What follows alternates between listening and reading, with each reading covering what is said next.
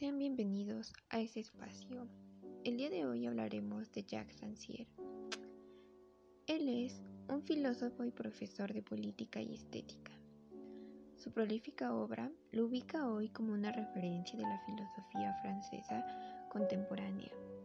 Una de sus obras más importantes es Para leer el Capital, decisivo en la interpretación marxista contemporánea. El día de hoy analizaremos el texto de las modalidades de la ficción. Uno de los puntos claves del texto es como menciona Rancière la diferencia entre historia e historicidad. ¿Qué es la historia y qué es la historicidad? La historia es la disciplina que estudia y expone de acuerdo con determinados principios y métodos, hechos o sucesos.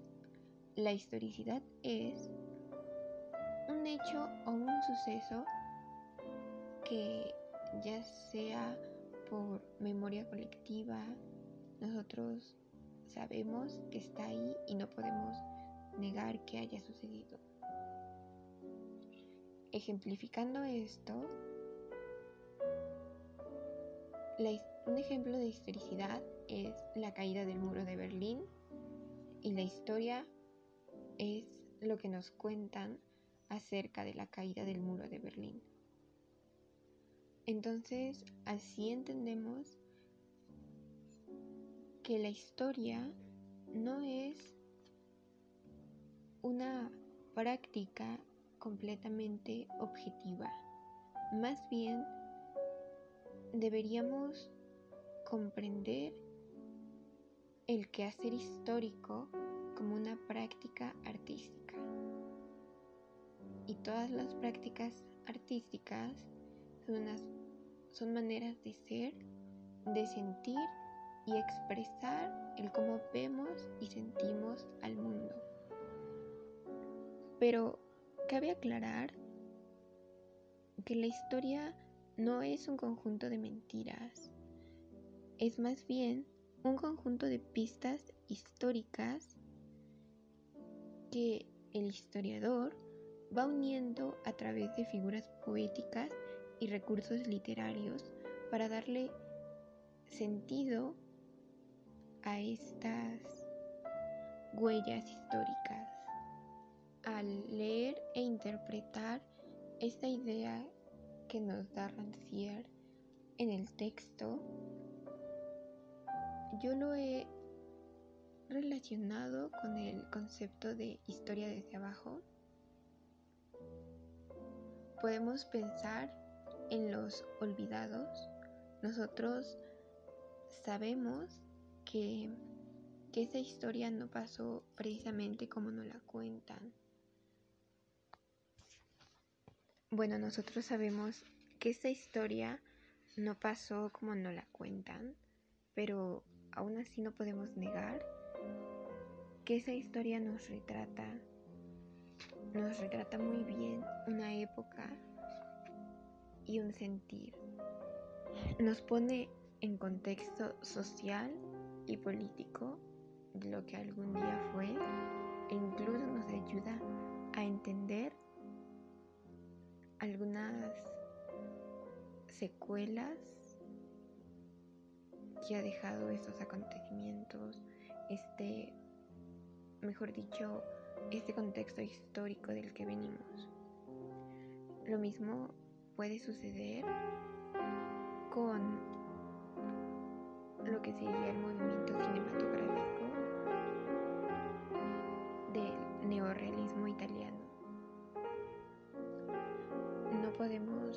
afirmar que lo que nos cuentan esas películas es la completa realidad de lo que se vivió en la crisis fascista de Italia, porque bien es cierto que hay en estas películas muchísima más emoción, más belleza incluso de la que puede haber en la realidad, pero tampoco podemos negar que el análisis de estas películas nos ayudan a entender la crisis fascista en Italia.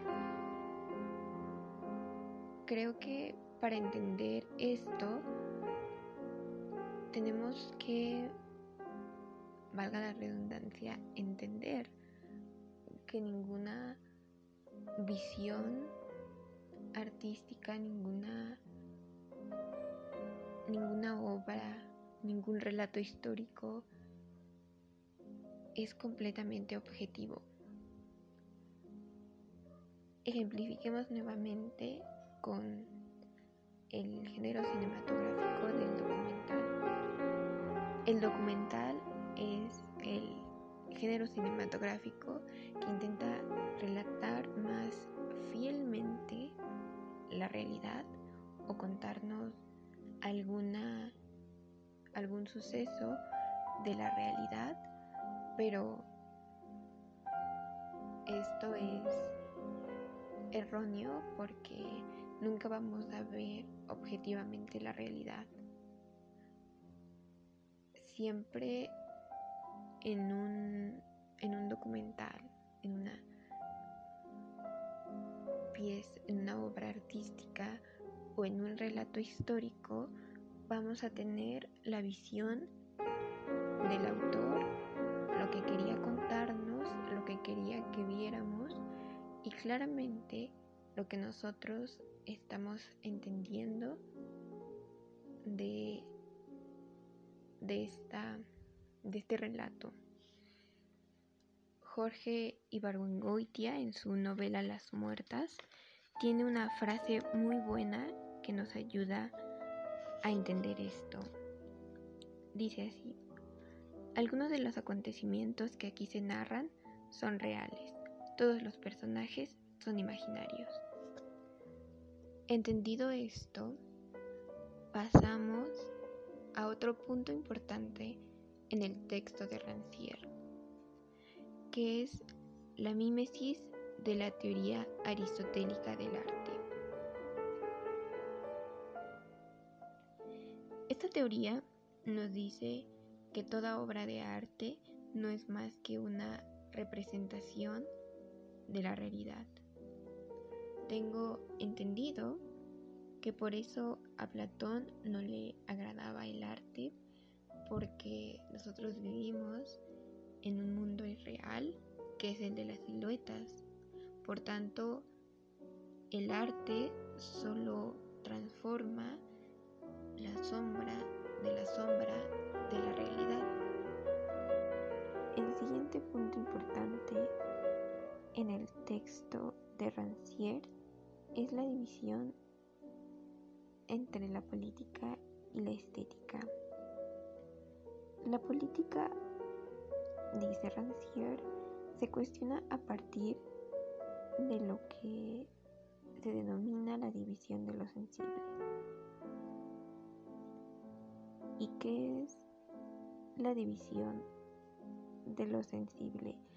Se denomina a esta división evidencias sensibles que ponen al descubierto al mismo tiempo la existencia de un común y la división de lo sensible fija al mismo tiempo un común repartido y unas partes exclusivas.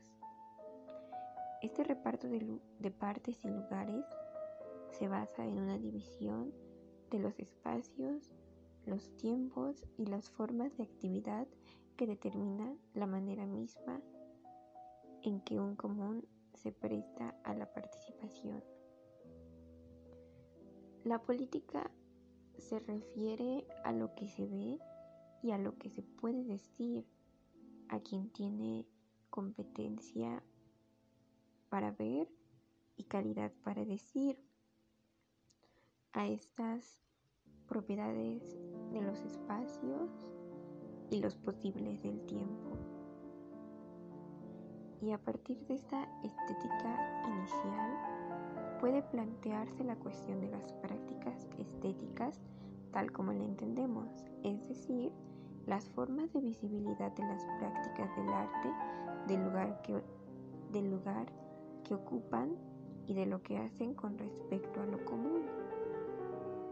Las prácticas artísticas, nuevamente, regresemos a que son maneras de hacer que intervienen en la distribución general y en sus relaciones con las maneras de ser.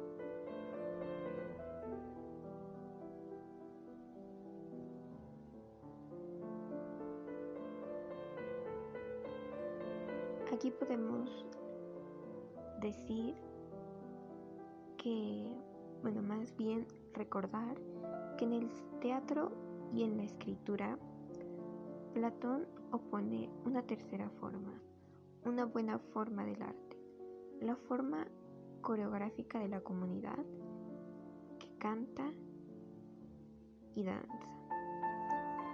Así Platón plantea tres maneras en que las prácticas de la palabra y del cuerpo proponen figuras.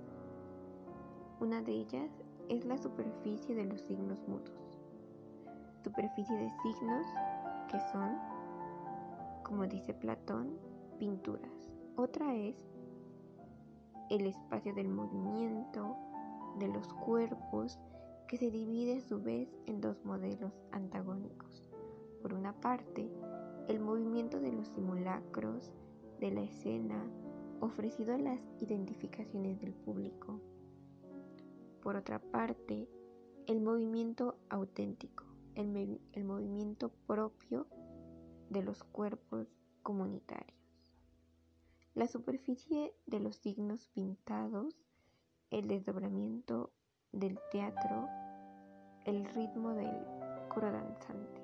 Ahí tenemos las tres formas de división de lo sensible que estructuran la manera como las artes pueden ser percibidas y pensadas, como artes y como formas de inscripción del sentido y el sentir de la comunidad. Estas formas definen la manera en que el arte hace política, cualesquiera que sea. Por otra parte, las intenciones que las mueven, los modos de inserción social de los artistas o la manera como las formas artísticas reflejan las estructuras o los movimientos sociales.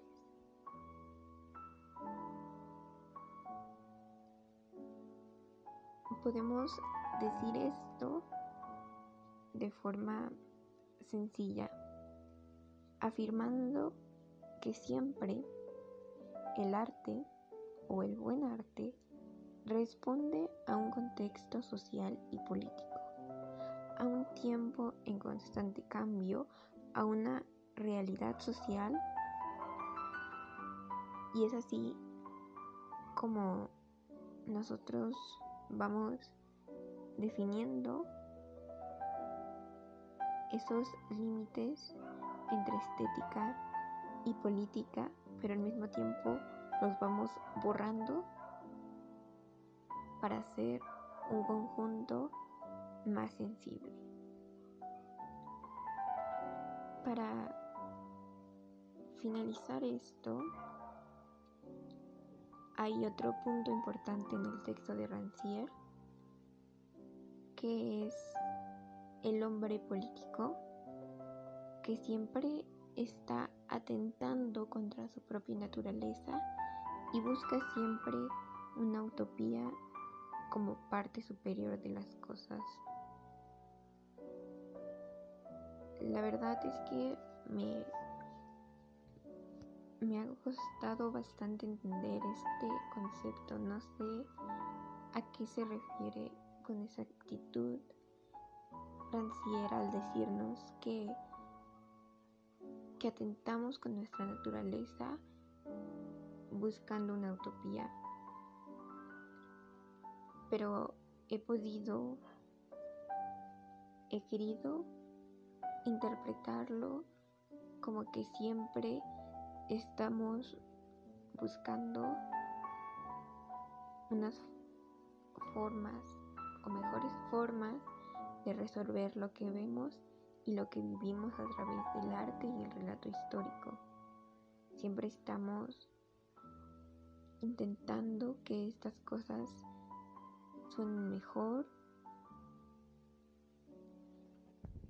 sean más agradables de contar quizás.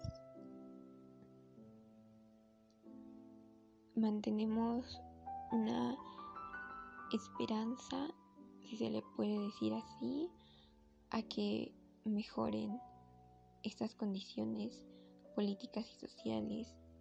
Esa es quizás la utopía a la que Rancière se refiere. Y nuestra propia naturaleza es quizás nuestra conciencia política en la que sabemos que no estamos actuando lo suficiente para llegar a ese cambio. No lo sé. No me quedó muy clara esa parte. Pero nos queda, nos queda un, un buen sabor al leer a, a Rancière, este, ese texto que nos ayuda a entender de mejor manera las formas de hacer historia y de sentir la historia. Y bueno, creo que por mi parte ha sido todo. Hasta pronto.